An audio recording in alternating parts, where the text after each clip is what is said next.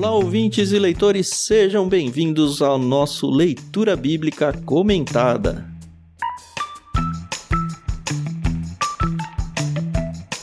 Eu sou o Thiago André Monteiro, arroba Vulgutan, estou aqui com a Carol Simão e com um convidado muito especial, diretamente lá da Espanha, um missionário na Espanha, o pastor Guilherme Burjac. Bom dia, Carol, bom dia, Burjac, tudo bem com vocês? Eu tô ótimo, graças a Deus. E vocês? Bem, também, graças a Deus, e vai ser um prazer danado conversar com o pastor Burjá aqui, falando sobre o Salmo 3. E tô ansiosa, então Vamos ver. Talvez o seu ouvinte esteja meio assustado, meio perdido. Cadê o Tiago Moreira, que estava o tempo todo com a gente? Se você ainda não ouviu o último episódio lá em Lucas, a gente infelizmente teve que anunciar que o Tiago vai fazer uma pausa aqui no Leitura Bíblica Comentada. Ele teve que se ausentar aí por um período longo, alguns anos provavelmente, para correr atrás de situações da vida dele. Isso fez com que a gente fosse atrás de um convidado muito especial. Na verdade, vão surgir vários convidados aqui ao longo do Leitura Bíblica, então ele vai ganhar uma dinâmica um pouquinho diferente. E com isso, a gente chamou. Assim, era muito óbvio para mim chamá-lo, né? Porque além de ser um missionário e um pastor, é um grande amigo, né? Tem se tornado um grande amigo de não tão longa data, acho que deve ter o que, uns dois ou três anos que a gente se conhece. Ainda não tive o prazer de encontrá-lo pessoalmente, até porque tem uma distância aí, né? Física a ser rompida. Mas boas-vindas, pastor Guilherme Burjac, como eu já falei, ele é missionário na Espanha e acho que nada mais justo do que ele se apresentar para vocês, mesmo que rapidinho, né? Para que vocês conheçam ele um pouquinho melhor e saibam que ele vai tratar com a gente aqui o Salmo 3. Se você também está perdido nisso, o LBC ele funciona assim a gente faz um livro bíblico, um capítulo por semana. A gente já gravou Gênesis, já gravou o Evangelho de Lucas. Só que sempre que termina um livro, a gente faz uns dois ou três capítulos do livro de Salmos. A gente já gravou o prefácio do livro de Salmos, o capítulo 1 e o capítulo 2. Se você ainda não ouviu, eu acho que é bem importante você voltar, pausar aqui a sua audição, ouvir os dois capítulos e aí volta para o capítulo 3. E o pastor, então, Guilherme Burjac, está com a gente para gravar esse capítulo de Salmos, que é um capítulo curtinho, mas super aplicativo, né? Tudo bem, Burjac? Conta um pouquinho sobre você para as pessoas que estão ouvindo a gente. Oi, todo mundo que escuta o Ictus. Obrigado pela oportunidade, Thiago Carol, de estar aqui com vocês. Bom, eu sou missionário na Espanha, vivo aqui com a minha família. Somos eu, minha esposa, mais quatro filhos. Uma ainda vive no Brasil, Ana Luísa. E estamos aqui servindo o Senhor e atendendo o chamado de Deus à Espanha. Ah, mas fazer missões na Europa é fácil. Então vem, vem fazer missão aqui com a gente. Nós precisamos de muita gente aqui na Espanha, no sul da Espanha. Proporcionalmente falando, tem menos evangélicos daqui do que em Cuba. Então, se você está preocupado Uau. de alguém ir para Cuba, não preocupa não, pode mandar para Espanha. A gente está aqui, a gente dá o suporte inicial para quem está iniciando, ajuda a encontrar casa, ajuda a encontrar lugar, porque o que não falta é lugar para fazer missões aqui na Espanha. Seja muito bem-vindo aqui à Espanha se você quiser chegar conosco aqui também. Eu não ia dizer que era fácil, eu ia dizer que é difícil, com um câmbio de 1 para 5, 1 para 6, 1 para 7. porque as entradas normalmente vêm das igrejas no Brasil, né? Pois é, a questão econômica é aperta, assim, claro, não vou dizer que não, não seja importante, mas o mais difícil aqui é ter gente que queira vir. Que coisa. Nossa, que coisa. Que né? cidade que você tá, Bujan? Eu estou em Puente Renil, que é uma cidade que fica no sul da Espanha, na província de Córdoba. Legal. Hum, legal. Mediterrâneo. Ah, se você tá querendo experimentar a dieta mediterrânea. Opa! Ó, que delícia! Vem pra cá, você Show. também. que legal, eu queria agradecer o, o, aceite do nosso convite para gravar Salmo 3 com a gente. Eu espero que você tenha a oportunidade de voltar para outros livros e outros salmos, enfim. Sim. O projeto, como você já sabe, tem mais de 20 anos aí para acontecer ainda. Então, oportunidade não vai faltar. Igual obra do governo federal. É. Mas é que o governo fala que vai fazer em dois e faz em 20, né? A gente espera cumprir a meta. Vamos ver. gostei, gostei.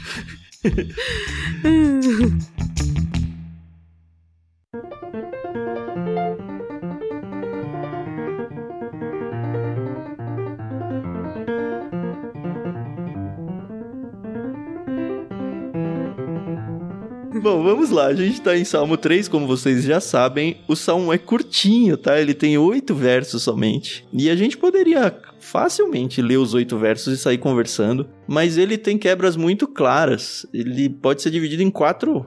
Nem sei se dá pra chamar de estrofe, porque é tão pequeno, né? Mas quatro partes de dois em dois versículos. E a gente vai respeitar essa quebra natural do próprio texto bíblico. E a gente, como você já conhece bem, vai ler e conversar.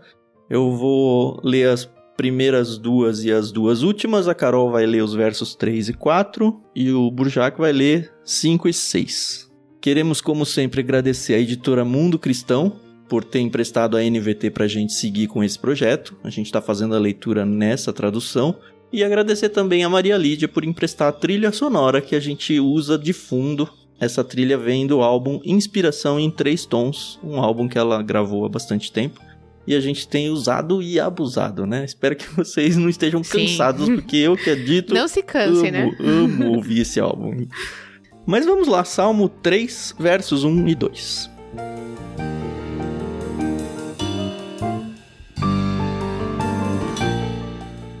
Ó Senhor, tenho tantos inimigos, tanta gente é contra mim, são muitos os que dizem: Deus nunca o livrará.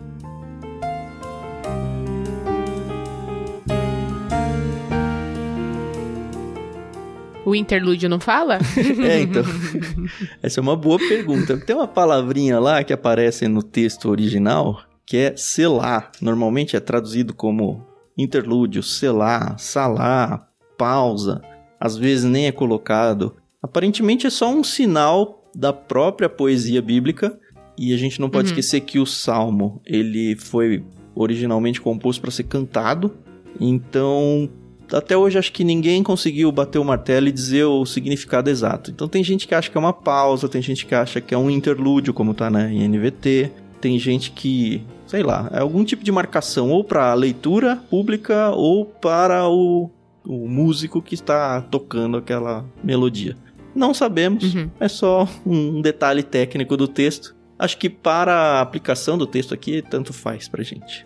Mas uma coisa que não tanto faz é uma coisa que eu não li, porque tem toda a questão de ah, faz parte ou não faz parte do texto bíblico. Eu acho que a gente falou um pouquinho disso no prefácio de Salmos, que são os títulos. Esse é o primeiro salmo que aparece na Bíblia, dos que a gente já leu, né?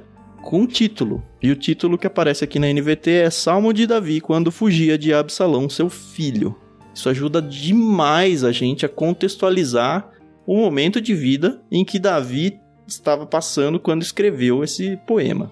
Se você não conhece a história, o Absalão foi filho do Davi, foi um dos filhos de Davi, e ele usurpou o trono do rei, ou o trono do pai, conquistou o coração de várias pessoas ali do reino dele, e Davi basicamente teve que sair fugido para não ser morto pelo próprio filho.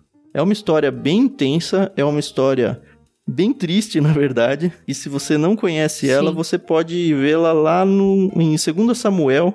Eu acho que a partir do 13, assim, mais ou menos, você vai pegar um contexto maior, indo lá até o 18 ou 19, você conhece a história inteira. A gente ainda não fez ainda a leitura de 2 Samuel dentro do LBC, um dia a gente vai fazer, mas eu acho que é um pano de fundo bem importante para a gente conversar. Sim, tem uma Bíblia, a Bíblia é, em leitura cronológica, que uma tentativa de colocar os textos bíblicos dentro de uma linha, dentro da linearidade da história, né? O início, meio e fim uhum. da, da história. Uhum. E os salmos, é gostoso quando você lê o salmo e você consegue perceber a, a força dramática, né? Porque o livro dos salmos, como vocês estão já falando já em dois episódios, é interessante porque é o livro da declaração do coração humano a respeito a Deus é o que nós sabemos a, a respeito de Deus. Os Salmos revela, também revela, o que nós sabemos a respeito de Deus, as nossas experiências com Deus. E aí, quando eu encontro pessoas que tentam negar a experiência como algo importante, algo que deva ser levado em consideração, quando os testemunhos, por exemplo, os salmos dentro da nossa liturgia serviria como um momento de testemunho. Alguém uhum. tem um testemunho para contar essa semana? Alguma coisa?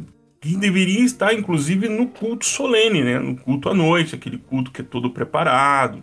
que geralmente hoje eu não sei se mais é assim, né? Porque eu estive no Brasil agora esse último mês de setembro de 2022, não sei quando esse episódio não vai ficar no ar, mas estou falando de setembro de 2022 e eu eu levei um susto. Pouquíssimas igrejas se reúnem em dois cultos. Aqui a gente se reúne em um culto só por domingo, mas no Brasil era muito era, era ainda na minha cidade, Goiânia, ainda era tradicional se reunir em dois cultos mas poucas igrejas se reúnem em dois cultos. Quando se reúnem mais de dois cultos, na verdade, vira quase sessão de cinema, né? É o mesmo filme, mas para públicos diferentes. Então é a uhum. mesma mensagem, é as mesmas músicas, então isso me, me soa um pouco estranho. Mas o salmo teria que ter lugar nesse no culto, teria que ter esse lugar, porque é, o testemunho deveria ter lugar, como o salmo tem lugar na nossa literatura, na literatura bíblica porque é a minha declaração do que eu experimentei, do que são as minhas angústias e do que eu espero em Deus. Então, o salmo é, dentro da liturgia, um testemunho. Assim, eu não sei se alguém já disse isso ou vai vir a dizer isso nos outros episódios, mas dos salmos nós não sacamos teologia direta. Uhum. O salmo ele, ele é um espelho é um espelho. Ele não não sacamos diretamente doutrinas, né? Como teologia a gente faz, a gente não faz a doutrina. É, não cria doutrina exclusivamente do Salmo, uhum. nem dos livros poéticos, nem nenhum livro poético ou de sabedoria, porque eles são um reflexo daquilo que se entende. Então, você tem que olhar para a imagem real que eles estão refletindo. Então, toda vez que eu leio um salmo, eu estou lendo um testemunho. Uhum é uma angústia normalmente, né? Ou uma exaltação, alguma coisa desse tipo.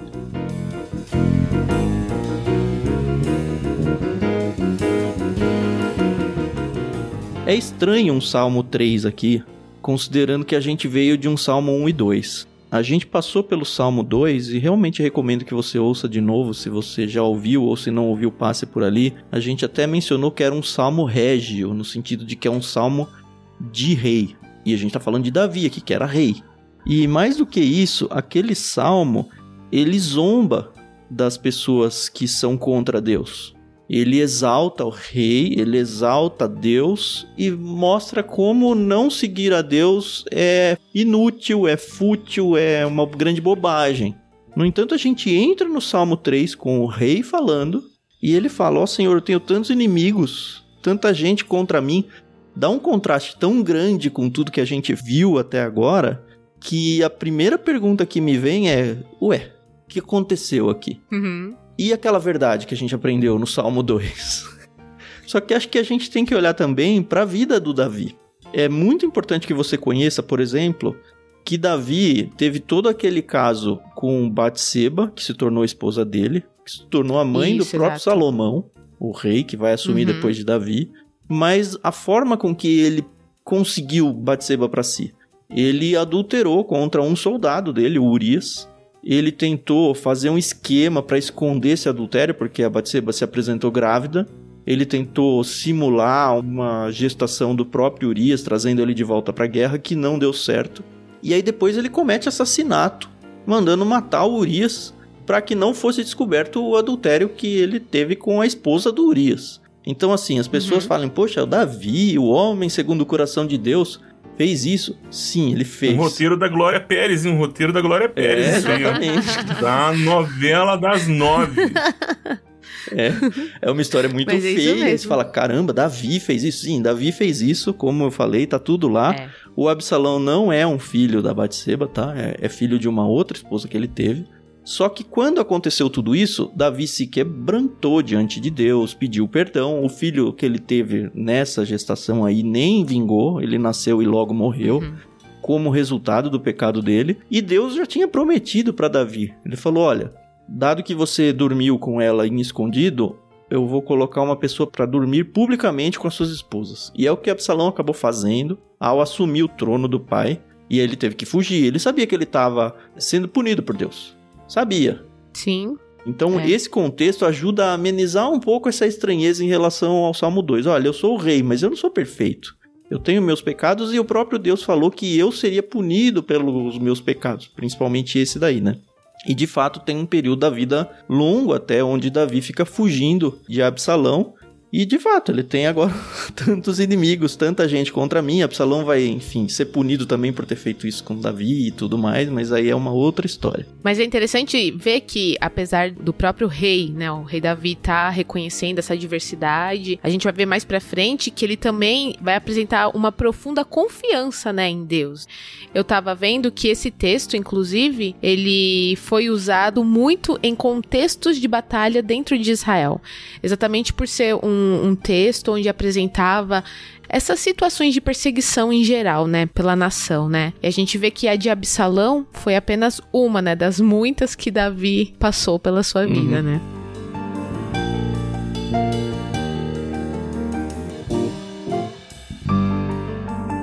Nesse verso 2 é bem importante a gente pegar um detalhe aqui. Eles dizem: São muitos os que dizem, Deus nunca o livrará. Aqui tem duas coisas, né? Primeiro, um, paralelo bem grande com o início do Salmo 2, né? Quando a gente tem lá por que as nações se enfurecem tanto? Por que perdem o seu tempo com planos inúteis, né? E aí, num certo tempo, ele diz aqui: os planos inúteis neles, né? Vamos quebrar essas correntes, eles dizem, vamos nos libertar da escravidão. E a segunda coisa é que a gente tem que lembrar que a gente não está lendo com os nossos óculos de hoje. Esse texto foi escrito com os óculos da época. Uhum. Então, o que, que significa isso na prática para esse texto? Os povos, sejam os povos lá, os judeus mesmo que seguiam a Deus, quanto outros povos que não eram seguidores de Deus, eles tinham os seus deuses. Então, quando eles partiam para algum tipo de conflito, algum tipo de batalha, era muito senso comum de qualquer um que, apesar da guerra entre os exércitos, a batalha era vencida no plano dos deuses. Então, o fato de não ter Deus do lado de Davi faria com que ele ia perder. Por isso que eles falam, são muitos os que dizem, Deus nunca o livrará. Talvez eles já até soubessem uhum. que Deus tinha punido ele, mas eles desconsideram, eles falam, olha, o nosso Deus aqui, ou seja lá o que for, é muito mais forte e a gente vai vencer essa batalha porque o seu Deus não está batalhando por você. Essa é a conclusão que eles têm. Lembrando sempre que o salmo é, uma, é um reflexo do momento do autor. Isso. A gente não pode esquecer isso. A gente não pode esquecer que é uma canção, que uhum. é uma uhum. poesia. A gente não pode esquecer que isto também foi organizado por terceiros. Né? Davi juntou um grupo de pessoas, uhum. vamos escrever isso aqui. Uhum. Então o Saltério tem uma organização. Alguém veio, ou um grupo veio e disse: Não, vamos colocar esse salmo aqui, aí essa construção aqui. Então a maneira como o Saltério é construído, né? Dentro dos cinco livros, né, que são o livro de Salmos, essa primeira frase assim, é muito legal. Você viu como a canção tá tão dentro da cultura, arraigado dentro da cultura judaica, a poesia, a canção, os livros de sabedoria, que na hora em que Mateus organiza seu texto para apresentar para os irmãos que estão na dispersão, estão dispersos pelo todo o Império Romano, estão levando na cabeça, sendo queimados vivos, uhum. querendo então em dúvida se realmente é ou não é. Que Mateus faz alusão disso em Mateus 27, 43, né? quando o ladrão da cruz diz, né? Bem, cadê seu Deus? Se você é, ele não vem para te livrar, se você é filho de Deus mesmo, por que, que ele não vem te livrar? Que isso está bem implícito, você vai encontrar dentro dos textos dos evangelistas, principalmente em, em Mateus, porque ele tem como público-alvo os irmãos da sua própria etnia, que são os judeus, reforçando essa construção. Você vai ver isso também no livro de Hebreus. Muitos salmos sendo usados ali nas construções exegéticas do livro de Hebreus para provar que Deus é quem é Deus, qual é a natureza de Deus. E me traz consolo. Sim. Me traz consolo porque não poucas vezes eu mesmo fui quem falou para mim mesmo, né? E aí? Cadê Deus? Né? Cadê Deus? Mas nem cadê sua fé? Cadê aquilo que você crê? Cadê Deus? Será que Deus vem mesmo? Né? Será que ele vai aparecer? Aquele suspense né? de você não saber se Deus vai ou não vai responder às suas orações. Aquela coisa meio, nossa, será que foi coisa da minha cabeça? Porque é um salmo que instiga essa pergunta a nós mesmos. São muitos meus inimigos. Eu acho que a gente vive dois momentos nessa crise aí que você está relatando, Burjac. Porque algumas vezes a gente fica nessa cadê Deus, só que a gente não tem ou não teve claramente uma motivação para aquilo de ruim estar acontecendo com a gente, ou a gente tem, uhum. sim, no mínimo a impressão de que Deus está nos punindo por alguma coisa. E talvez isso faça com que a gente até às vezes deixe de orar ou ache que não, é Deus está fazendo isso mesmo porque eu mereço. Eu estava pensando aqui na história do Davi, que é o que motiva né, a, escrita desse salmo, de acordo com o título. E eu queria ler com vocês aqui, em 2 Samuel 16, eu vou ler a partir do verso 5, quando Davi estava fugindo, né? Olha só o que aconteceu. Quando o rei Davi chegou a Baurim, um homem do povoado saiu ao seu encontro e começou a amaldiçoá-lo. Era Simei, filho de Gera, do mesmo clã da família de Saul. Atirava pedras contra o rei, seus oficiais e os guerreiros que o cercavam. Saia daqui, assassino! Bandido! gritava para Davi. O Senhor lhe está retribuindo por todo o sangue derramado no clã de Saul. Você roubou o trono e agora o Senhor o entregou a seu filho Absalão. Finalmente está provando do seu próprio remédio, pois é assassino. Essa é uma passagem, assim, uma história muito forte para Davi. Inclusive as pessoas que estão com Davi falam: "Ó, oh, esse cara tá falando uma asneira muito grande, você quer que a gente vá lá matar ele?" e Davi fala: "Não, não. É exatamente isso que ele falou que aconteceu. A gente sabe que ele não matou Saul e tudo, né? Inclusive ele agiu com muito caráter ali, a história toda dele mostra isso. Mas ele sabe que ele está sendo punido por Deus naquele momento.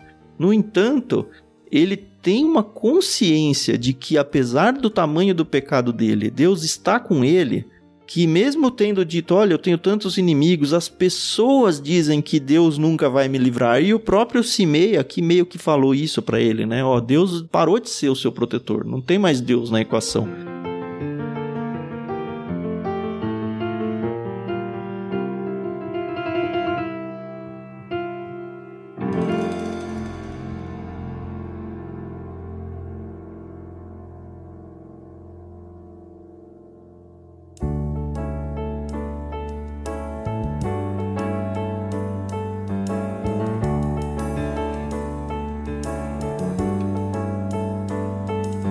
Davi não duvida disso. E aí é meio que a gente entrando nesse verso 3 e 4. É a Carol que vai fazer a leitura dele, né, Carol?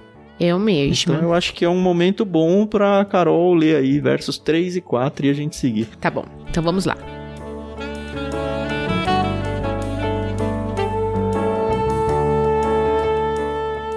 Mas tu, Senhor, és um escudo ao meu redor És minha glória e mantens minha cabeça erguida. Clamei ao Senhor, e ele me respondeu de seu santo monte.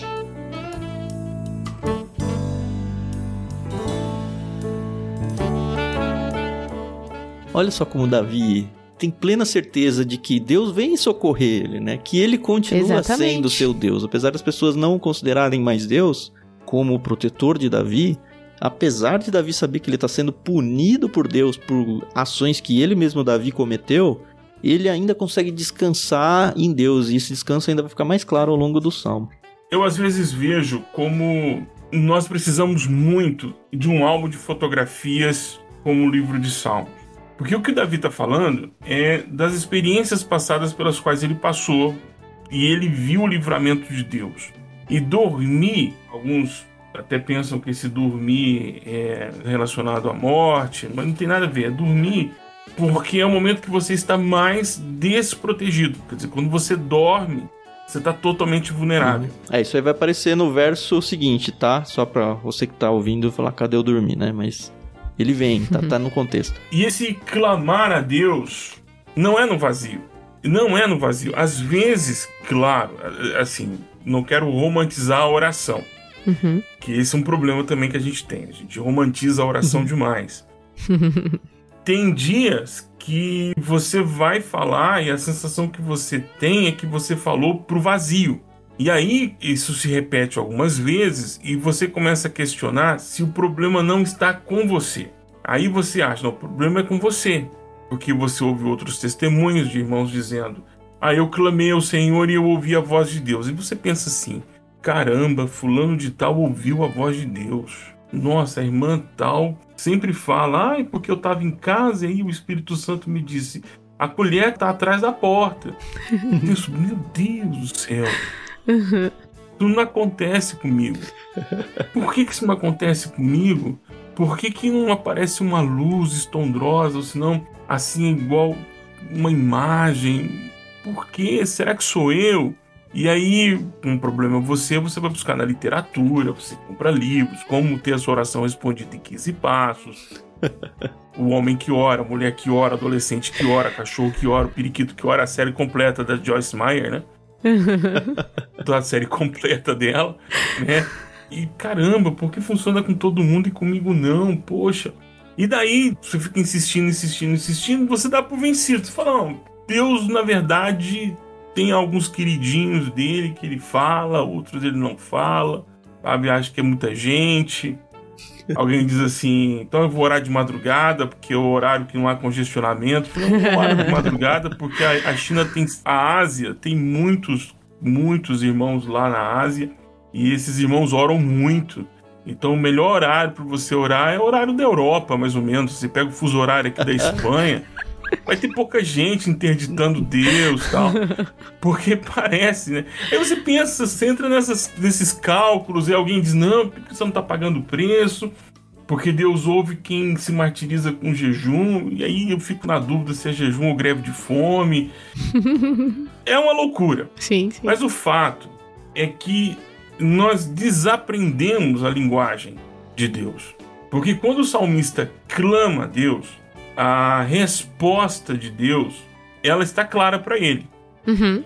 Uhum. Não tem dúvidas que Deus ouviu a oração dele. Uhum. Por que, que ele não tem dúvidas que Deus ouviu a oração? Primeiro, porque ele tem convicção da existência de Deus. Uhum. E é, talvez é a primeira pré-requisito para se ter fé. Porque pela fé, cremos que Deus existe mesmo não, não o vendo. Uhum. Então, não há como crer em Deus sem ter fé.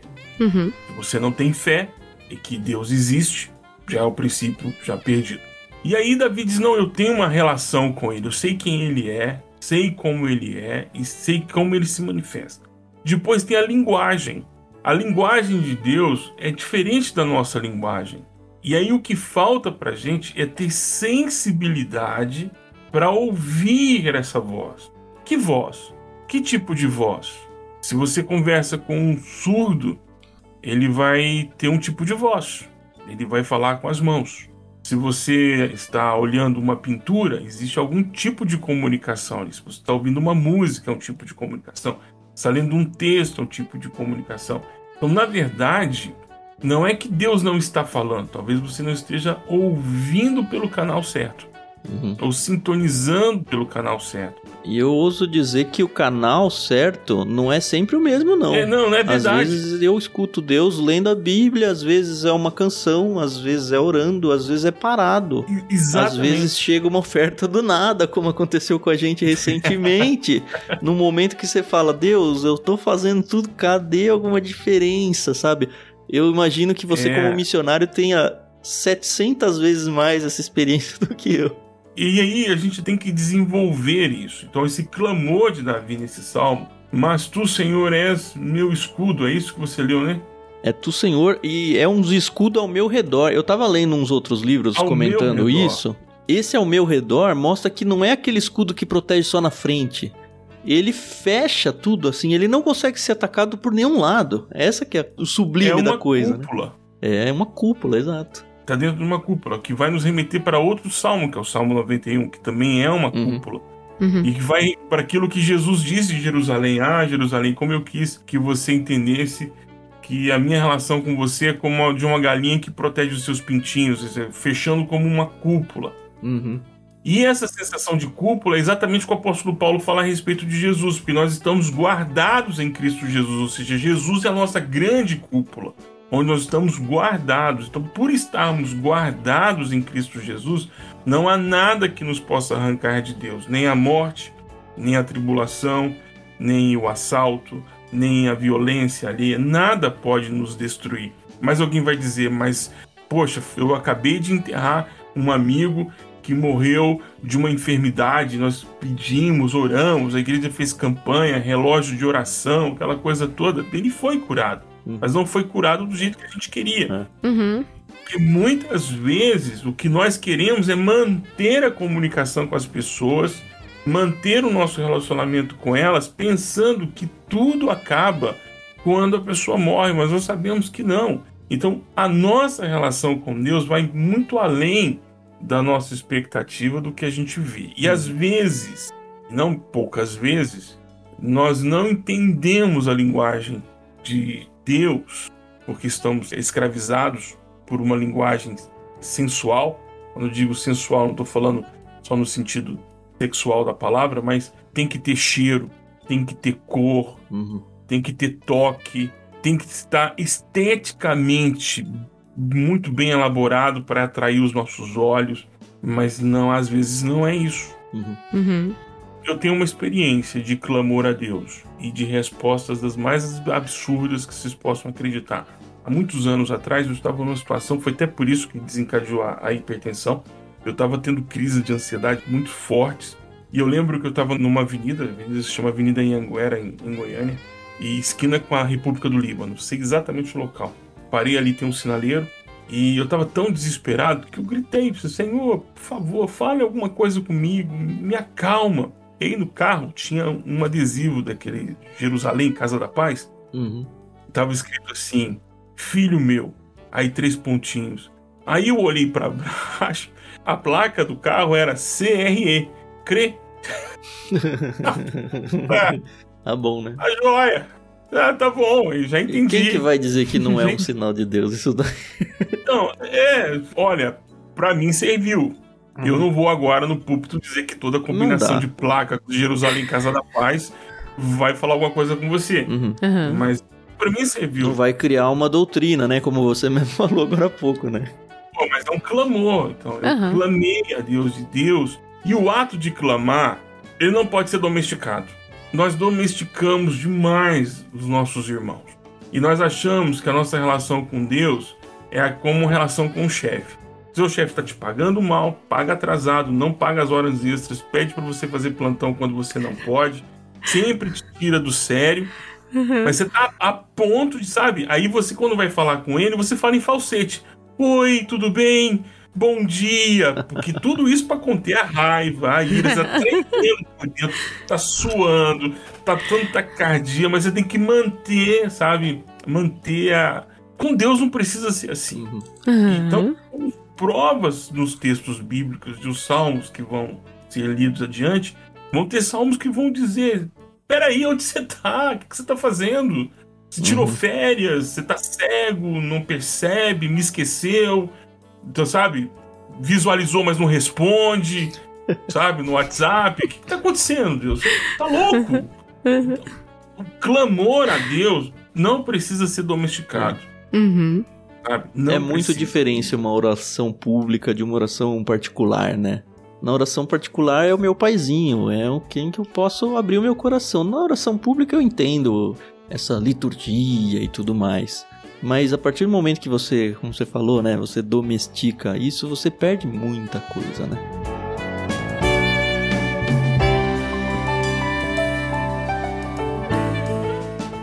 E é incrível como a gente vê que Davi não fala da boca para fora, né? Então, realmente, ele tinha essa relação com Deus, Deus é. e ele vivia, né? Então, mas uma pessoa que olha de fora não vai entender essa relação, né? Não. Uma pessoa que não conhece a Deus. E acho que a gente aplica bem para os dias de hoje, Carol. Porque fazendo essa, esse paralelo, né, entre os primeiros dois versos e esses que a gente leu agora, e trazendo isso para os dias de hoje, quantos e quantos amigos, colegas a gente não tem que riem da gente. Não, isso aí Deus Exato. não existe. Que Deus vai livrar os que? Você tá louco? E muitas uhum. vezes um cristão ele tá fraco o suficiente para começar a dar atenção para esse tipo de discurso. Só que não é o que Davi tá fazendo aqui. Davi tá falando, não, quem tá louco é você. De novo voltando pro Salmo 2. Deus é o Deus, é a minha glória, ele fala. É ele que mantém a minha cabeça erguida pensa, Davi não tá numa posição de se manter numa cabeça erguida no contexto aqui. É, ele tá não, tá saindo é. humilhado. O filho dele, cara, tá tentando matar ele, roubou o, o reino dele. Um súdito tá jogando pedras nele. E ele fala: Não, eu, é. eu ando de cabeça erguida não porque eu sou arrogante, mas porque Deus é a minha glória. Porque Deus faz essa cúpula para me proteger. Porque por mais uhum. que eu uhum. esteja deixando Jerusalém, que é onde tem o Santo Monte, onde tem o templo, ele ainda fala: Ele, Deus, me respondeu do seu Santo Monte. Da onde eu tô tendo que fugir agora? Mas Deus está de olho em mim. Uhum, com certeza.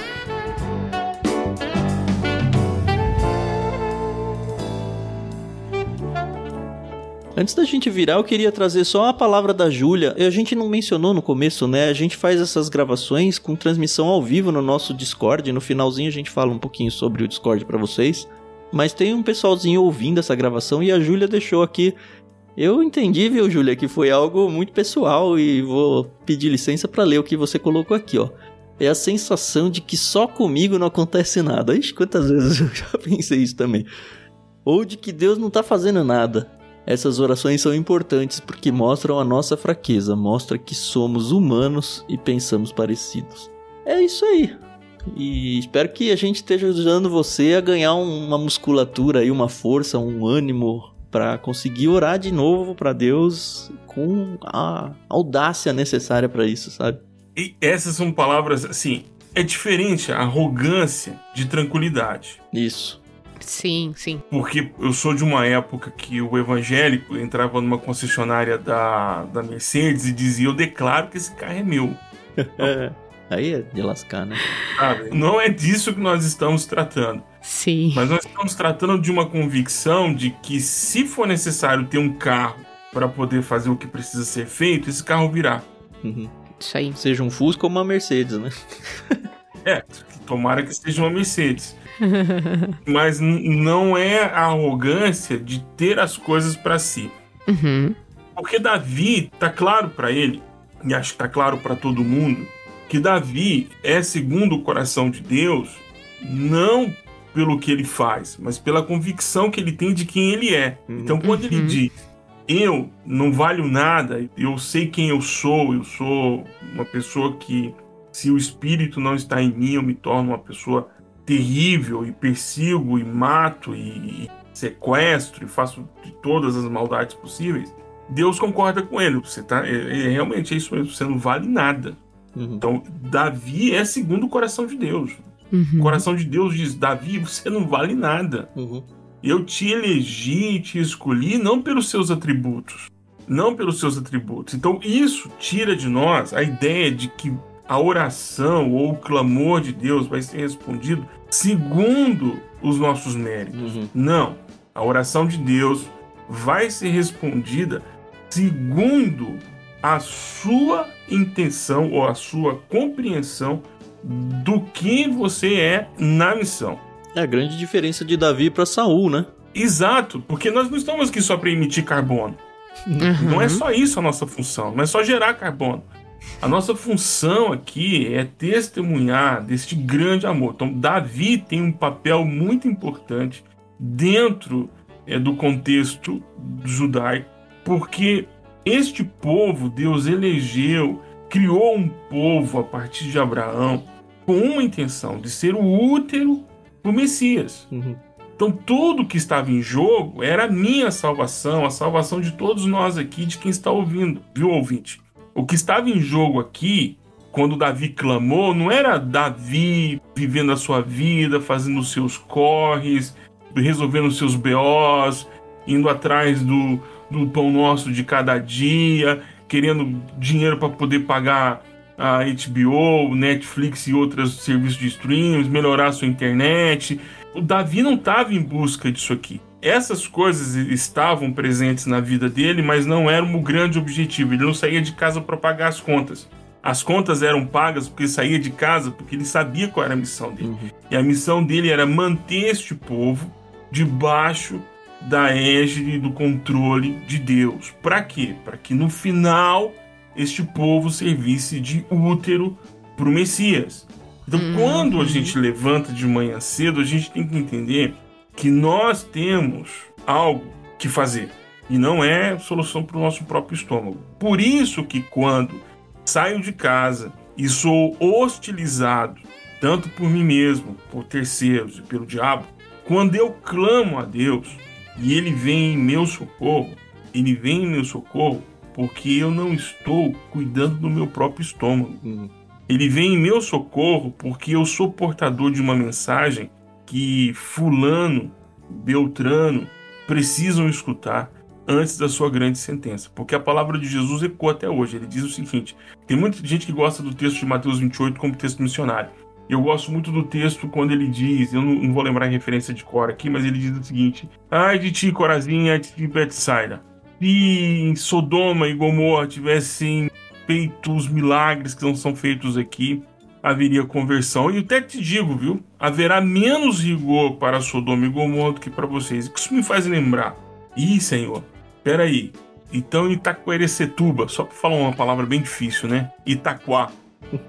Então quer dizer que se eu não for testemunhar do senhor lá em Itaquá, o povo de Itaquá poderia estar nessa sentença do tipo: Ah, Itaquá, mesmo com esse nome difícil de falar, esse trava-línguas, se o Burjac tivesse me ouvido, se lá tivesse sido manifestado a minha presença, o evangelho tivesse chegado lá, ai, ai, vocês não iam passar o que vocês estão passando.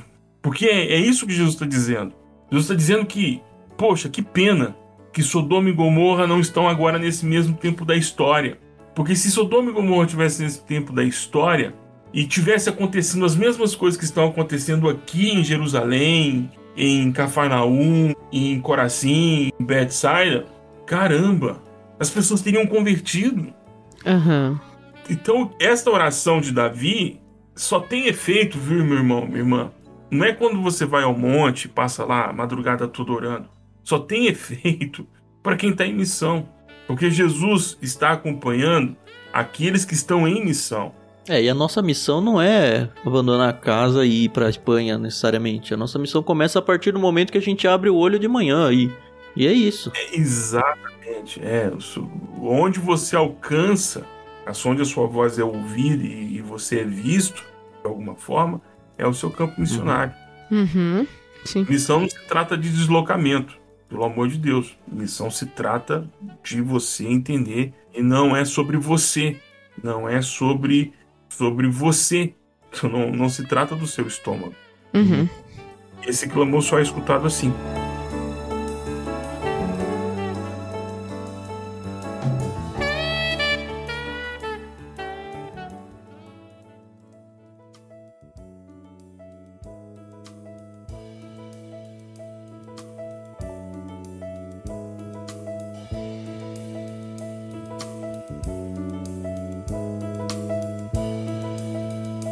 Eu acho que a gente pode ir para os versos 5 e 6 agora, porque vai demonstrar o resultado na vida de Davi dessa confiança dele, né?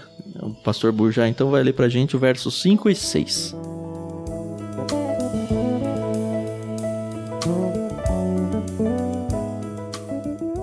Deitei-me e dormi. Acordei em segurança, pois o Senhor me guardava. Não tenho medo de dez mil inimigos que me cercam de todos os lados.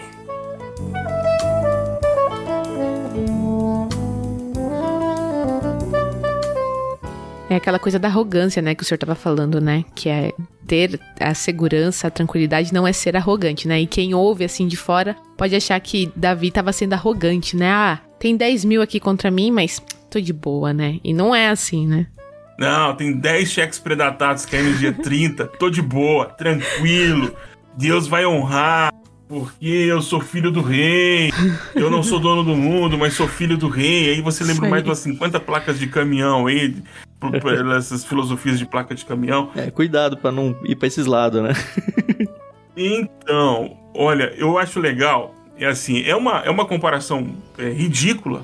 Então, desculpa aí por passar o ridículo, e eu tô passando o ridículo no, no crédito mesmo. Quando entendeu o trabalho de um psicólogo, um psicanalista e de um psiquiatra, esse texto me ajuda muito assim, a, a entender isso, porque diz né, que a vida é estar em cima de um elefante. Né? Você tem uma formiga em cima de um elefante e, e sofrendo todas as arguras de viver ali em cima. Aí vem o psicólogo e diz que você tem que aprender como andar segundo o elefante, né? Vai para um lado, vai para um outro, vai para um lado, vai para o outro. Uhum. O psicanalista vai dizer que o elefante é a sua mãe ou seu pai. e o psiquiatra te dá um remedinho e você diz: Ué, cadê o elefante? Ué? Já não tem mais elefante. Gente, é brincadeira, é brincadeira. Mas os 10 mil inimigos de Davi estão aqui. Não é abstrair-se da realidade. Uhum. Sim. É que tem gente que se abstrai da realidade. É enxergar além do físico, eu acho.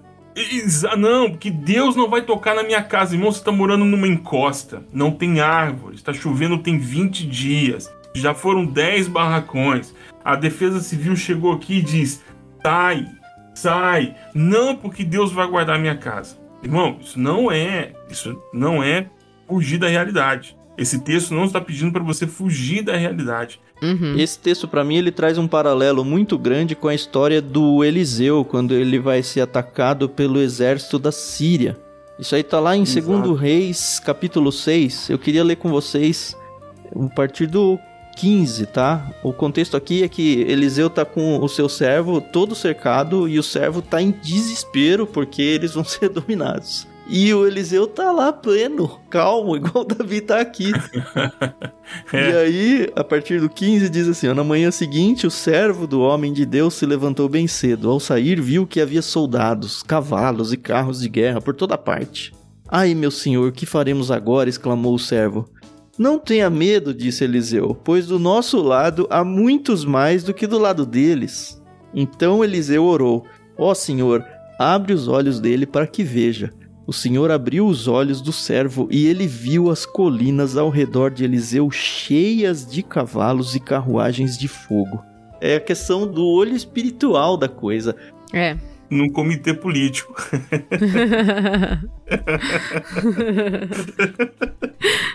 Os inimigos, tem mais inimigos.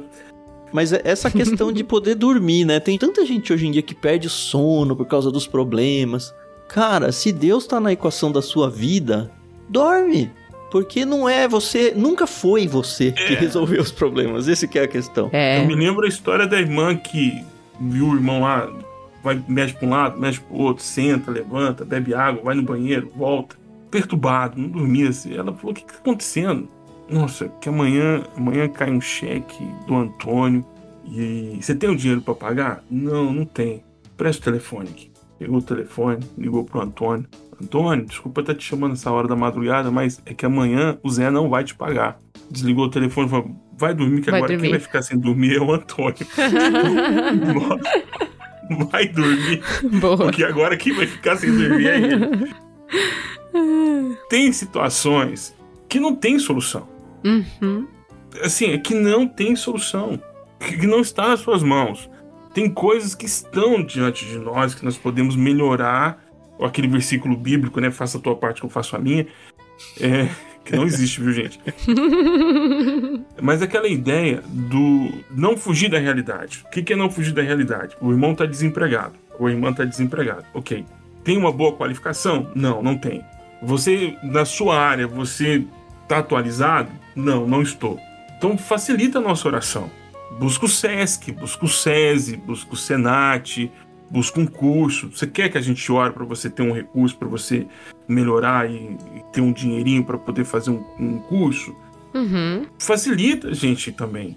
Porque tem situações que são mais fáceis de serem resolvidas e tem situações que a gente não tem como resolver. Por exemplo, ah, pastor, eu queria muito nesse momento agora ganhar na loteria. Bom, ok. Pior que eu não duvido que tem gente que ora isso, viu?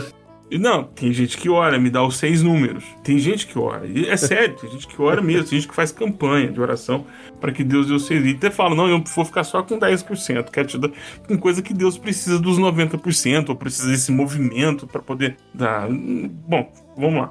Fato é que quando a gente foge da realidade, ou a gente tem uma visão equivocada da realidade, os nossos clamores, eles são, eles são ouvidos. Mas as respostas estão muito óbvias muitas vezes. Sabe, ah, queria que Deus melhorasse meu casamento. Ah, ok.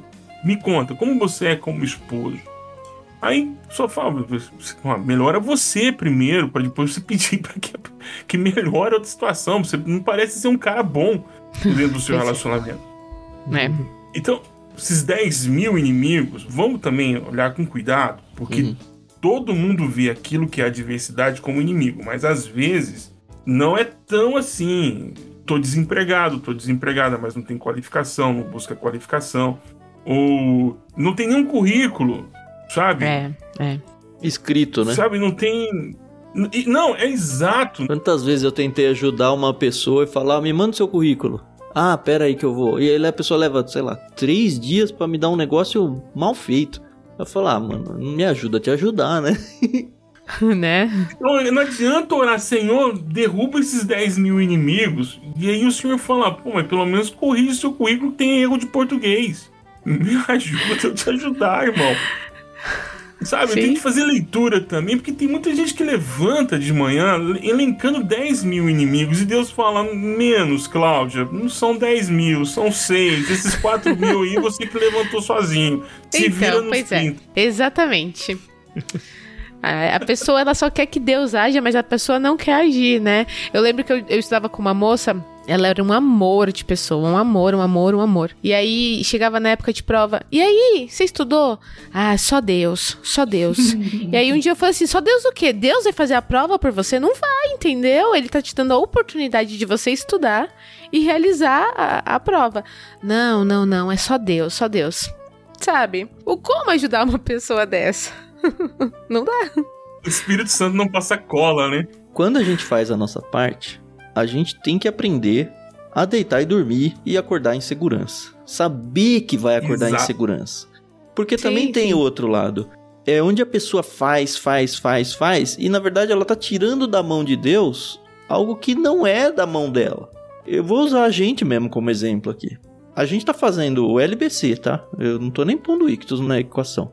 A gente tá fazendo o LBC, todo mundo sabe, do nosso bolso a gente depende de apoios da galera para conseguir vivendo. Assim, se você for olhar a minha carreira de trabalho na vida, cada poucos anos que passava eu ia ganhando menos. E não é porque meu salário estava estagnado e a inflação comeu ele. É porque o meu salário diminuía, porque eu fui mudando de atividades. Eu comecei no mercado uhum. financeiro a minha vida. Só que o mercado financeiro, eu deitava e falava: o que, que eu estou fazendo na minha vida? O que, que eu estou produzindo para Deus. Nisso, o que, que eu fiz? Muito que o Burjac falou. Ó, oh, eu me qualifiquei, eu fiz um seminário, depois eu fui trabalhar numa editora, eu fiz um monte de curso editorial. O mercado editorial paga muito pior que o mercado financeiro. Mas eu fui numa editora cristã, achando que, ó, oh, agora eu tô fazendo algo, sim, que acrescenta para o reino. Aí a gente inventou esse negócio do Ictus, que a gente passou a ganhar, eu pessoalmente passei a ganhar menos do que eu ganhava na editora. E não, só que a causa é maior do que trabalhar na editora. E isso me descansava. Exato. E aí a gente inventou o LBC, que eu ganho menos do que no Ictus Então, só que assim, não tá faltando na minha casa, sabe?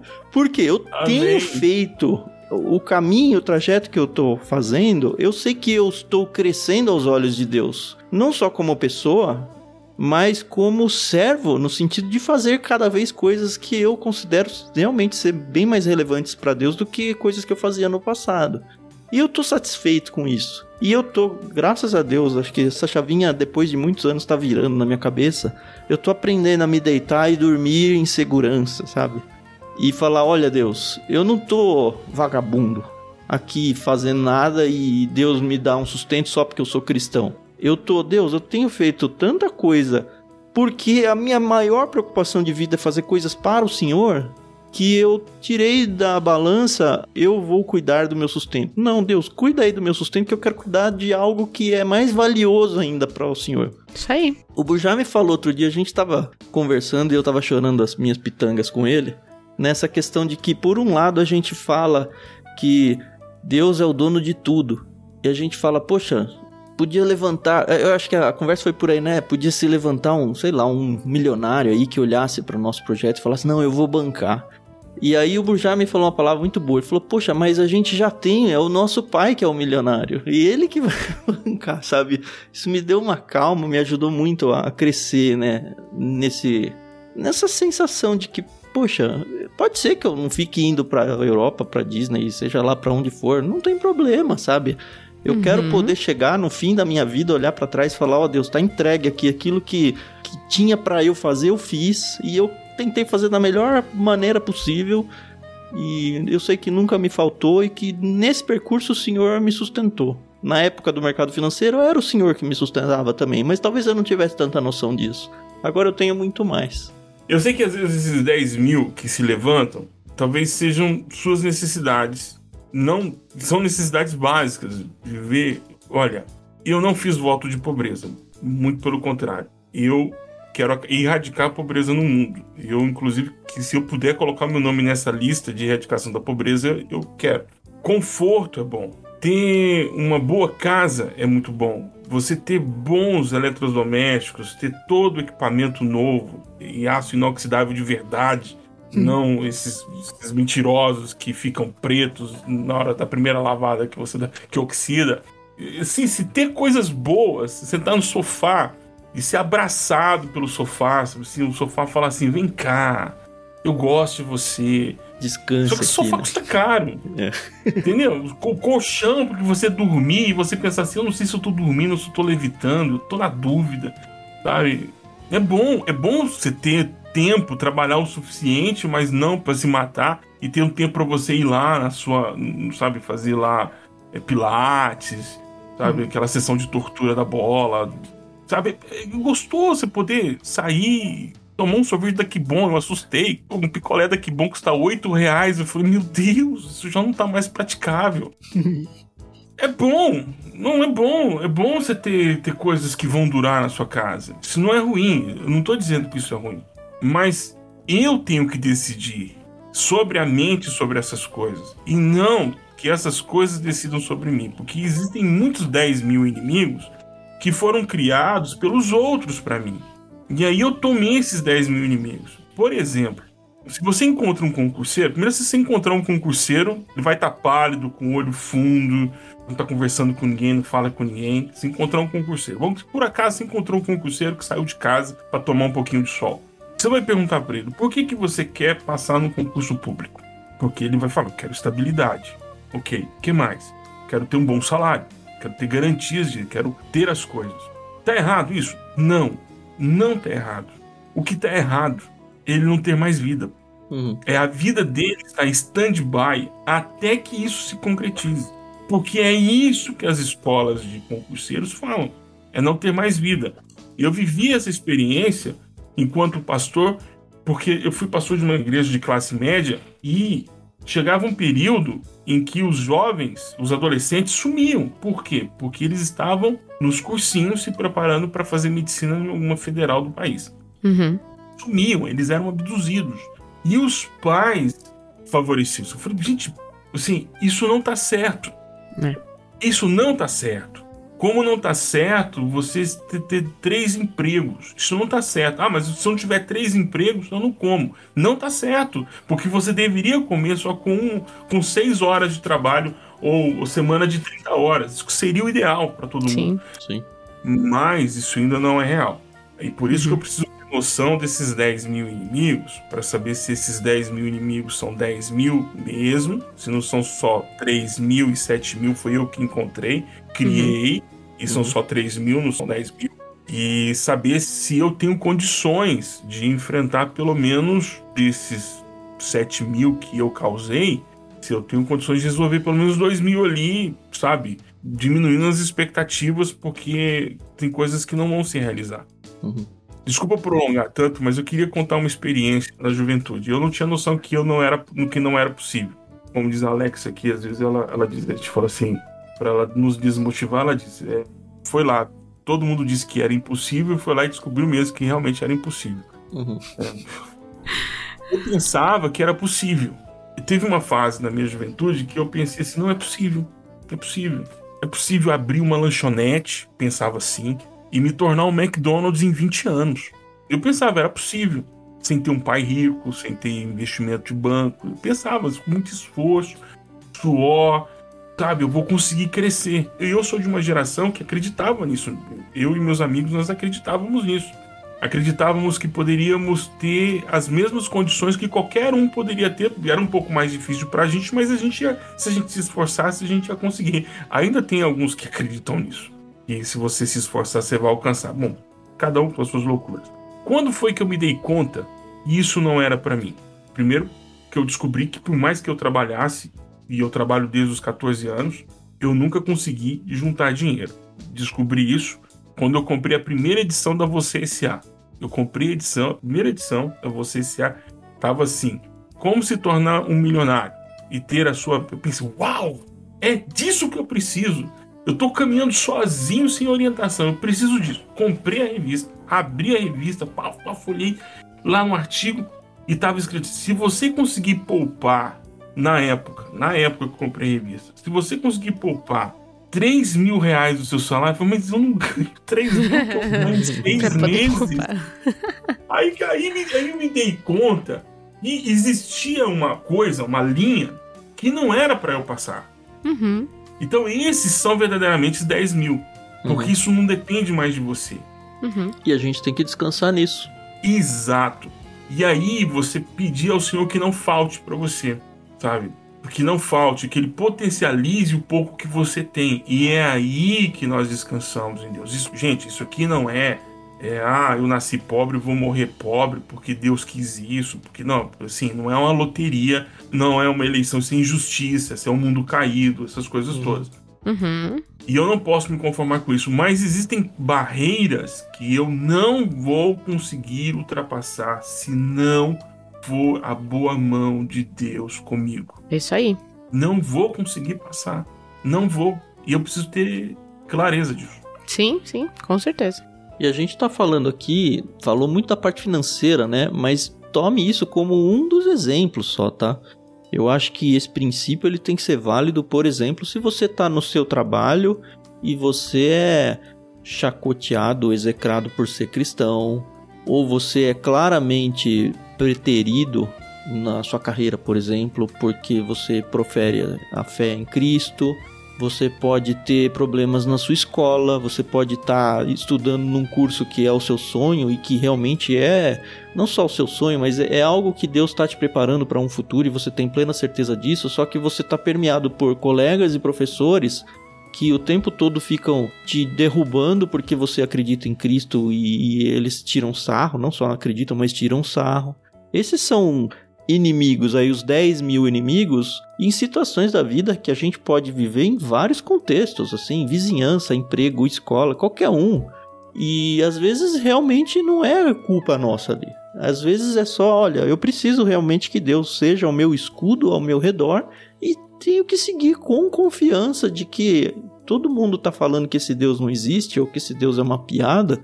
Não, eu vou andar de cabeça erguida aqui porque justamente eu acredito nesse Deus e é Ele que vai me dar segurança e vai me dar o conforto de poder encostar a cabeça no travesseiro e dormir tranquilo, mesmo sabendo que tá todo mundo contrário a mim. É, é isso.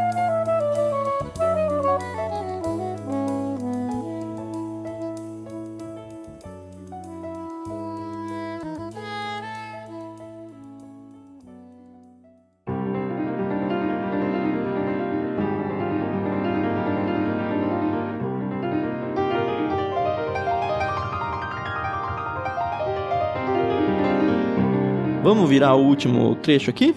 Vamos. Vou fazer a leitura então do verso 7 e 8, encerrando então o salmo.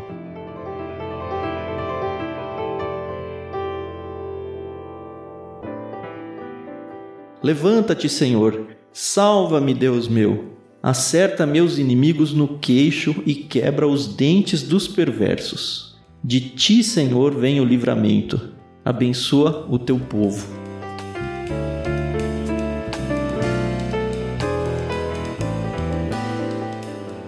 Todas as vezes em que eu leio esse texto, quebra os dentes, eu tô pensando em alguém dando um murro na boca de alguém e tipo, Deus se vinga, sabe?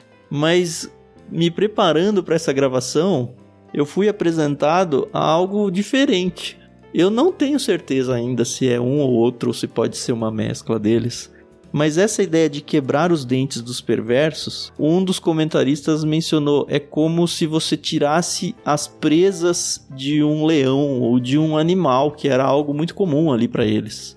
No sentido de que, olha, faz com que os meus inimigos não consigam me ferir. Não é a revolta de, um, de uma vingança aqui, que é a Uhum. primeira leitura que aparece. Mas é, olha Deus, o Senhor não está me prometendo que vai ser o meu escudo, que vai me proteger?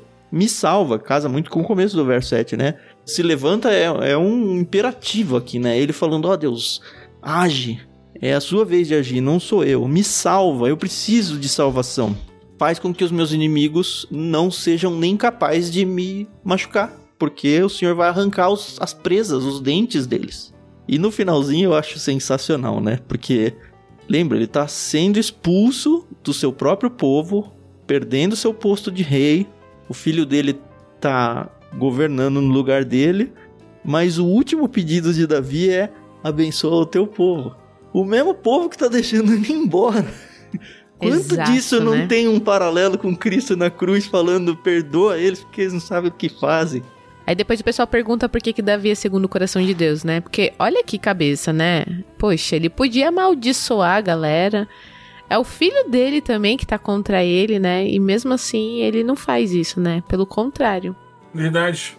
Porque a linguagem de violência, a gente também tem, tem um negócio muito legal. Nós, os evangélicos, né? Nós temos um, um rodo e um pano toda hora para textos bíblicos que está explicitamente falando: não, eu quero que as crianças deste povo morram. Não, porque aqui, porque a palavra criança remete a uma ideia. a gente quer encaixar a nossa doutrina, né? É que eu não estou discordando do que você falou, mas é, é que uhum. às vezes. Não posso esquecer que o salmo é um salmo de desespero. Isso. Ele dá uma, uma freada falou: ok, eu vou dormir, eu descanso, mas ó, pega eles, Deus. Pega eles na saída da escola. Pega eles, pega eles. Não, e tem salmos que falam isso. E lá não tem pano para passar, não. Esmaga eles na pedra, sabe? É um negócio que você fala, o que? Isso aqui tá na Bíblia? Tá, tá na Bíblia, porque Deus também se ira. Outra coisa, né? Esse um salmo é uma oração particular da pessoa também. E a nossa, não quer dizer que o fato de eu ter vontade de falar, Deus esmaga eles, não quer dizer que Deus vai fazer, lembra, gente? Não tá tirando sim. doutrina daqui. Mas quer dizer uhum. que o meu coração tá querendo sim que esmague eles, por que não? Exato. E eu falei isso pra Deus, ué. É uma declaração. Tá é. Tá correta? Não. É essa orientação bíblica? Não.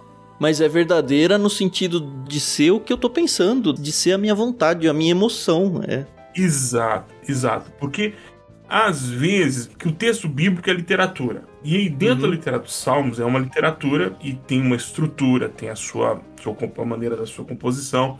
E dentro dessa composição, a figura de linguagem existe. E a gente não está dizendo que figura de linguagem não, não existe nos Salmos. Uhum. Mas o que o, o ponto central, a ideia central aqui é é alguém que está apavorado com uma situação, uhum que tem certeza que é uma situação de muito perigo. É um salmo com muita angústia, com muita angústia. É um salmo que tem uma reflexão, ele fala: "Não, OK, eu sei quem é Deus, eu clamei, então eu vou dormir. Eu deito e durmo e descanso. Uhum. Mas, Senhor, eu preciso de socorro. Enquanto aqui. eu estiver dormindo, faça a sua tarefa. Destrua os meus inimigos. É que não é uma coisa que eu não vou pedir eu tinha uma vizinha e juntava o lixo, varria o lixo das folhas das árvores da rua e queimava na minha porta. Ela fazia isso sempre, sempre. Era, sei lá, ela varria folhas de toda da rua, empurrava para minha porta e colocava fogo. Deu vontade de orar. Um dia, né? Pensei, ah, será que eu ela queimar junto? Um vento Não, o fogo pegar na casa dela. Oh, meu Deus. Deu vontade? Deu. Deus saiu esmagando os ossos e o queixo de todo mundo ali? Não. Mas eu fiz a minha oração. O que o uhum. Davi falou. E eu fiz a minha canção. Uhum. E é uma canção, é para pôr para fora.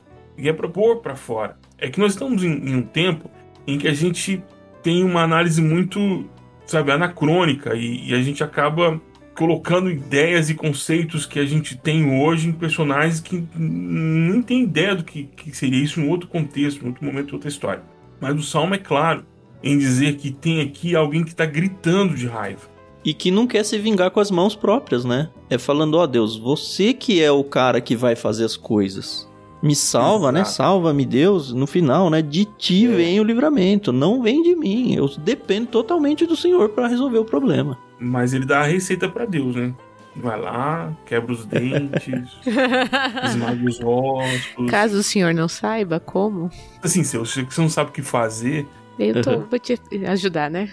Às vezes eu fico pensando assim, se Jesus tá aí para puxar cinco pessoas pro reino, né, trazer elas, levá-las pro céu e tal, eu fico pensando, se o senhor tá em dúvida, eu tenho aqui dez nomes, uma uhum. listinha prontinha aqui, pro senhor levar é. essas pessoas. Uhum. Às vezes eu tá, ah, vou levar fulano. É. Eu acho que eu, eu amadureci muito ao longo da vida, nesse ponto, né? E eu acho que é muito natural, né?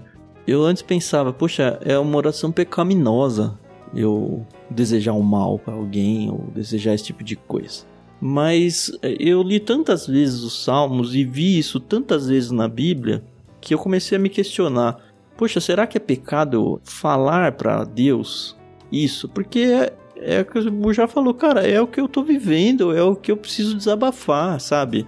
E é interessante que normalmente a resposta de Deus nessas situações é primeiro me abraçar. Calma, uhum. Tiago, calma. Abrir o meu horizonte enxergar muitas vezes aquela pessoa como uma pessoa, igual eu, como um pecador, igual eu, uhum. que precisa da misericórdia, igual eu, e eu já tô com os olhos tão fechados com a minha ira que eu já não tô mais enxergando isso. E chegar a um ponto de, na minha próxima oração, ser orar pela pessoa. Mas isso só aconteceu, esse processo em mim, só aconteceu porque eu fiz a primeira oração e fala: Deus, mata ele. Eu não aguento mais, sabe? Arrebenta com a vida dele, faz um mal acontecer para ele. É, essa questão que eu tô falando de amadurecer é amadurecer o nosso relacionamento pessoal e particular uhum. com Deus. Faz parte do processo de Deus melhorar a gente como ser humano. Porque se eu não faço essa oração, eu fico só ali ruminando esse veneno até diante de Deus. Óbvio que Deus sabe que eu quero que a pessoa se dê mal. Mas eu acho que a partir do momento que a gente verbaliza para Deus, isso pode ser só mentalmente, tá? Você não precisa ir na igreja pedir pro seu irmão fazer oração contra alguém. Aí eu acho que é um pouco demais, né? Mas essa maturidade do seu relacionamento com Deus passa também por aí. E hoje eu entendo um pouco mais disso. Não sou expert nisso. São textos ainda que agridem. Não tem como dizer que não agride. Agride a gente vê, assusta algumas pessoas que estão lendo isso pela primeira vez e falam: olha, esse aí é o Deus do Antigo Testamento. Deus do Antigo Testamento fazia esse tipo de coisa. Isso é totalmente contrário ao discurso de Jesus. Talvez seja, mas não é o Deus do Antigo Testamento, é o mesmo Deus, sempre foi. O mesmo Deus do Antigo Testamento era extremamente misericordioso. Quanta paciência ele teve com seu próprio povo ou com outros povos ímpios que estavam agredindo seu povo. Sabe? Eu acho que é tão injusto a nossa parte falar, não, Deus do Antigo Testamento era um Deus de punição e aí muda quando vem o novo. Não muda nada. É a mesma coisa, sempre foi, sempre vai ser. Eu não tenho dúvidas que ele é o mesmo Deus. E nem tenho dúvidas que Jesus estava presente quando todas essas coisas, o Cristo estava presente quando Deus deu todas essas ordens. Mas não posso esquecer é que eu sou uma pessoa que estou lendo a Bíblia depois da Declaração Universal dos Direitos Humanos. Eu estou aí há quase 70 anos Sim. de uma construção filosófica, educacional, baseada nesses princípios. Se você vai conversar com alguém no Oriente, no norte da África, que seja, ou África subsaariana, ele não vai ter a mesma perspectiva que a gente tem. Ele vai falar, não, é o mesmo Deus, porque ele está falando de um Deus que pune. Uhum. Porque nós não temos a ideia de punição. E perdão, perdão não anula as consequências. E nós não entendemos as consequências como um ato contínuo do nosso ato, né, daquilo que a gente decidiu fazer. Existe graça no Antigo Testamento por todos os lados. Por todos os lados. Com certeza. Mas essa expressão que provém de um coração que está em angústia, ele não significa, não é um texto autorizativo, ou seja, que Deus me pôs como quem vai esmagar a boca dos irmãos, que vai esmagar a cabeça dos inimigos. Não. Até porque o texto diz que é Deus que tem que fazer isso, né? Exatamente. Porque existem batalhas que são nossas e existem batalhas que são de Deus. Tem um texto de 2 Samuel em que Davi está peleando contra os filisteus. A primeira batalha é uma batalha em que os filisteus são derrotados, fogem, mas reagrupam e estão vindo de novo para poder atacar Davi. E em dois momentos, Davi ora pedindo: Senhor, o Senhor me autoriza a guerrear com essas pessoas? E o Senhor autoriza. Na primeira vez, Davi foi e venceu. Na segunda, Deus disse: Não avance enquanto você não vir os passos passando por cima da copa das árvores, porque eu vou entregar os filisteus nas suas mãos. Ou seja, às vezes o inimigo é o mesmo, mas a estratégia para combater é outra. Mas nas duas situações foi necessário pedir autorização a Deus. Sim. A vida deve ser sempre a camada a ser protegida em todas as nossas relações. A vida deve ser sempre protegida. Porque a vida é o bem maior que nós temos. Então, nós não devemos, em situações como essa, desejar que a pessoa morra.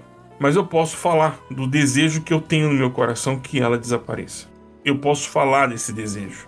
Eu não estou autorizado a ter esse desejo. Entende? Sim. Em deixar que esse desejo seja construído dentro do meu coração. Porque Jesus disse: Olha, olha o que foi dito a vocês. Olho por olho, dente por dente. Eu, porém, vos digo: dê a outra face. Eu, porém, vos digo: perdoe seus inimigos. Eu, porém, vos digo: ame seu inimigo. Dê a túnica, caminhe a segunda milha. E o que eu estou dizendo para vocês aqui existe uma outra maneira de resolver essa situação que vai para além de ter o seu direito resguardado ou retribuído. É salvar a outra pessoa. É esse processo de oração que eu falei para você, né? Começa com a gente revoltado e Deus desrevolta a gente, né? Exatamente. Eu tinha uma pessoa que eu tinha muito problema com ela.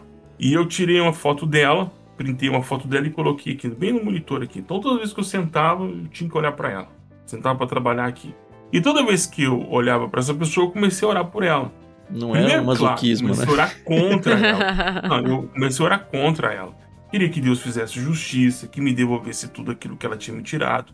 O tempo de paz, o tempo de alegria, que o Senhor tinha que fazer alguma coisa. Mas eu comecei a orar por ela todas as vezes, tive compromisso, então todos os dias comecei a orar. E o que era contra começou a se tornar amor. E é tão estranho, né, a gente contar isso pra alguém. A pessoa fala, mas não faz sentido, né? Nenhum. É porque eu comecei a enxergar os meus pecados. É, mas ela fez isso.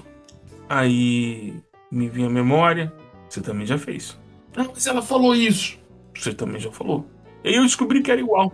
E às vezes não é nem o pecado nosso para com essa pessoa, são outros pecados. Não, outras pessoas, é exato. Como é que eu posso querer o mal dela sem querer o meu mal, dado que eu faço tudo esse monte de outra coisa aqui? então, se Deus, dentro da sua justiça, da sua glória, for exercer sua justiça, na forma como tem que ser exercida, eu rodei também. É. Não vai sobrar ninguém. Misericórdia para mim e ira pros outros. Essa é a. É, se gritar, pegar ladrão, fica um. E eu, eu tô nisso. Sabe a diferença entre eu e o goleiro Bruno? Ou a Suzana? Gente, essa. Essa aí. Não dou conta. Essa aí. Tentei. Pode, pode corrigir, viu, viu, Carol? Ixi, mas eu também não sei. a, a, diferença entre eles e eu é que eu ainda não fiz o que eles fizeram. Mas eu sou potencialmente capaz. Sim, nossa. É. Enquanto eu estiver vivo, e talvez eu tenha, eu tenha causado tanto dano na vida das pessoas como qualquer um deles e eu não saiba. Uhum. Talvez eu, eu não tirei vida de ninguém, viu, gente? Pelo amor de Deus, nem direta, nem nada. Eu nunca matei ninguém. Mas eu posso ter causado feridas tão profundas na vida das pessoas. Eu... Sem nem saber, né? Sem nem saber. E talvez eu tenha sido o objeto de oração para que Deus viesse e quebrasse os meus ossos, arrebentasse com a minha cabeça, tirasse todos os meus dentes. Talvez eu tenha sido o objeto de oração de alguém. Uhum, uhum. É. Talvez alguém tenha dado bilis por conta da raiva que tinha de algo que eu falei, ou de algo que eu escrevi, ou de uma. da minha pessoa. Não sei.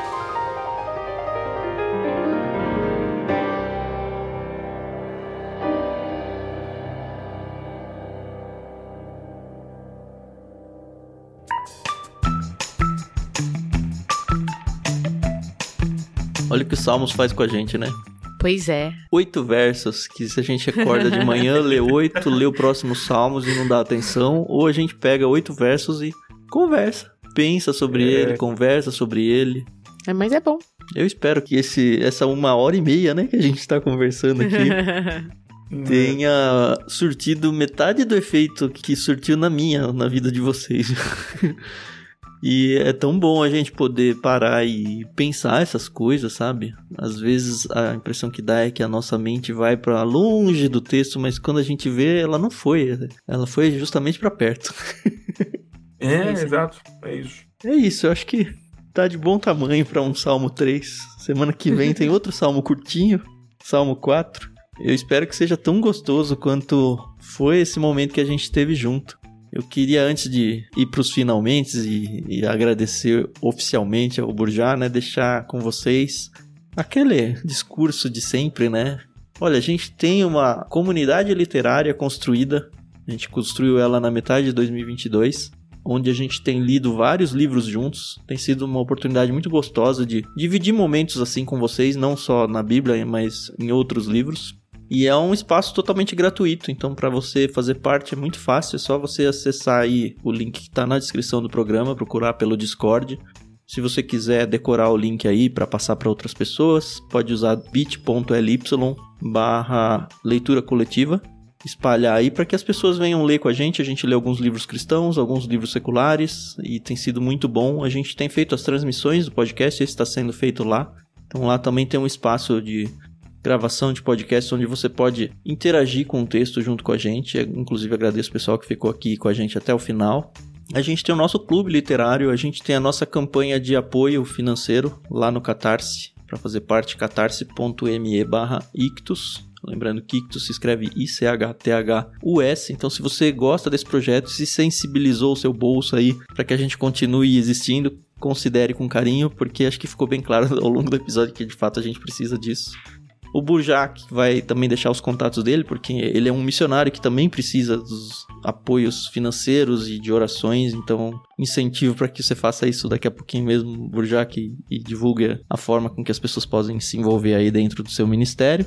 E eu queria agradecer. Foi uma delícia, assim, poder trazer um, uma voz diferente, um pensamento diferente daquilo que a gente estava vivendo no LBC. Muito gostoso passar esse tempo junto com você, Burjac. Obrigado por dividir sua sabedoria, o seu tempo junto com a gente. Espero que realmente Deus retribua muito mais do que aquilo que você trouxe de bom pra gente.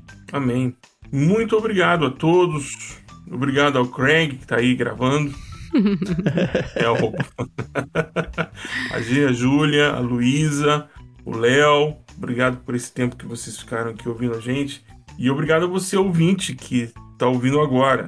Mas o que você pode fazer para o missionário é muito, com muito pouco. Dependendo da região que você tiver, uma ou duas saidinhas de culto por mês você, se você poupar duas saidinhas de culto e resolver comer o que sobrou no domingo mesmo, fazer um restodonte ali e tal, você com muito pouco você pode ajudar o Ictus a manter-se como um canal de leitura coletiva. Isso é muito importante, porque isso reincentiva a leitura, enriquece o nosso, não só o nosso vocabulário, mas acaba nos tirando de uma hipnose coletiva que são as redes sociais, a gente passa a ver a vida com um novo olhar. É muito importante o que eles estão fazendo. Então você pode contribuir com Ictus e com muito pouco você pode nos ajudar aqui na Espanha. Alguém me perguntou uma vez, com quanto se mantém um missionário na Espanha? Com 10 euros você consegue. Ah, mas 10 euros é muito pouco, você pode com mais? Não, não, é, não posso. Então é o que você dá conta. Isso aí. É, é, é que você não precisa resolver todo o problema. Uhum. Só precisa resolver o que você consegue. Isso mesmo. E se você conseguir, vai nos ajudar bastante, porque com 10 euros a gente consegue fazer muito, com 10 euros de outro. Lembrando que o recurso não fica só aqui, a gente redistribui, a gente, a gente apoia outros missionários, apoia outros projetos também com recurso, porque às vezes a gente tem mais visibilidade que alguns missionários, a gente acaba uhum. ajudando. Uhum. E eu tenho, se me dão licença, tenho um, uma lista de transmissão no WhatsApp e agora a gente está mudando o número de novo, porque a companhia mudou o nosso número. Fiquei uhum. sem o número que eu tinha. Vou ter que providenciar de novo. Mas nós temos também um pequeno grupo PG que acontece às quartas-feiras. A gente estuda um texto bíblico, a gente ora juntos. Isso virtualmente, né, Burjac? É importante dizer. Virtualmente, pelo Não precisa estar tá na Espanha, é, né? Pelo Zoom. Não, toda quarta às 19 horas. O que, que acontece? A gente se encontra com essas pessoas e o foco é são três grupos específicos que é o que tá, não está frequentando igreja nenhuma, que é muita gente, que deixou de frequentar o culto, que precisa ter.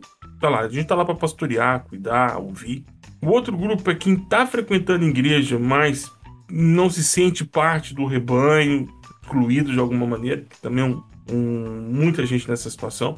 E outro pessoal que quer ajudar, cooperar, que tá, tá bem, tá saudavelmente na sua igreja e, e quer, na verdade, abrir mais um espaço, tá com tempo livre na quarta-feira, quer somar informação, quer aprender um pouco mais, ok. Mas esses dois primeiros nichos, né, quem não está frequentando, mas quem está frequentando, mas se sente abandonado, se você está ouvindo e você está nessa situação, uma oportunidade para você conversar com a gente e a gente chorar juntos. Não custa nada, não tem que pagar nada, não tem que fazer inscrição, não tem que dar o um nome, não tem arrasta para cima, não tem nada. Você só vem e pega o link com a gente no Telegram. Hoje em dia, cristão tem que falar isso, né? Eu acho triste. É, não tem curso, tá? Não é, não é armadilha para vender não, curso, não é. né? Aquela coisa, esses 21 dias, é, sete dias para alavancar. não, não, não, não. Não tem nada disso. Não vou oferecer curso. Não tem nada, não estou vendendo nada. É de graça. Pode vir. Só para que é um serviço prestado à Igreja de Jesus. Uhum. E eu sou testemunha, posso dizer aí, se você não conhece o Burjac, não confia, porque, enfim, não conhece a pessoa, eu já o conheço há tempo suficiente para ver já inúmeras vezes que ele foi até sua própria rede social particular e falar: Olha, eu quero ajudar tal irmão, eu preciso de alguém para doar, não sei o que. Então ele tem muito esse coração, de verdade, de receber uma oferta e dividir ela em pedaços e repassar. Não sei nem se acaba ficando com alguma coisa, né? Mas Às é, vezes é isso. É, é, as conversas nesse lado financeiro, assim, com o Burjac têm sido muito boas. Então, se você puder se aproximar dele para trocar ideia, para conhecê-lo melhor e se envolver no ministério dele, tenha certeza de que você vai se envolver em muitos outros mais através dele, pelo menos. Ore por nós. Esse é o que você pode. É orar de verdade, sabe? Orar de verdade. Antes de vir para Espanha, eu levantei um, um grupo de intercessores e ligava para alguns amigos, falou: olha, eu precisava de um intercessor da sua igreja. Não, não, não pode deixar. Não, deixa eu contar para você. O intercessor que eu preciso é um que, por exemplo, vai ter um churrasco no mesmo dia da oração. Vai ter um churrasco no mesmo dia. E ele falou: oh, não posso ir porque tem oração. É desse tipo. Aí o colega fala: Ah, não, pera aí, então preciso de um tempinho aqui para poder pensar quem é essa pessoa da intercessão. Eu preciso de intercessores preciso mesmo, preciso urgentemente de pessoas que se juntem a nós aqui em oração. Tá bom, mas deixa aí um número, um, um arroba, como é que as pessoas fazem para chegar perto de você? Um arroba Burjac. Você vai me achar, Pastor Burjac, assim, no Instagram, do jeito que tá escrito aí, ó, só por um antes. É, no Twitter Burjac, no YouTube Burjac. Eu tenho a sorte de ter chegado antes e tem um sobrenome um pouco difícil. Burjac é com CK no final, tá, galera? Com CK no final. E o e-mail também é burjac.gmail.com. Não tem Perfeito. desculpa para não se envolver, né? não tem, é. Só, só procurar. Ah, perdão, e no Google, se você dá Burjac, vai aparecer o Jonah Burjac, que é um artista. Tem umas fotos dele. Não sou eu, não sou eu. Não sou eu, uhum. é um primo distante, bem distante, não o conheço. É um artista da Globo, não sou eu. Mas uns três tópicos para baixo eu apareço. É, legal. legal. Eu queria agradecer o ouvinte por ficar aqui um pouco mais além do que você está acostumado, mas se você chegou aqui, eu tenho certeza que você se sentiu tão abençoado quanto nós. Queria lembrar também que o ano que vem a gente vai fazer dentro do nosso Discord lá uma leitura bíblica coletiva, tá? Do mesmo jeito que a gente tem feito de outros livros, a gente vai colocar a Bíblia como um livro para a gente ler ao longo do ano todo. Isso não tem nada a ver com o LBC, o LBC vai levar um pouquinho mais do que um ano, né? Mas se você tem vontade de se reencontrar com a rotina mesmo de ler a Bíblia, entra lá também. Você tanto vai poder ler a Bíblia inteira no ano com a gente, quanto escolher, ah, eu quero ler só o Antigo Testamento, ou só o Novo, ou só Salmos, só Provérbios. A gente tá fazendo um jeito bem legal que cabe em todos os bolsos, não financeiramente, mas de tempo, né? Então, acho que é um jeito legal de você se aproximar da gente e se aproximar principalmente de Deus tudo aí na descrição do programa, acho que a gente já falou bastante. Queria agradecer mais uma vez, Burjac. E agradecer, Carol, por estar aqui com a gente mais uma vez. Semana que vem a gente volta. Tchau, tchau. Isso aí, pessoal. Muito obrigada pela paciência, audiência. A gente se ouve no próximo episódio. Até mais.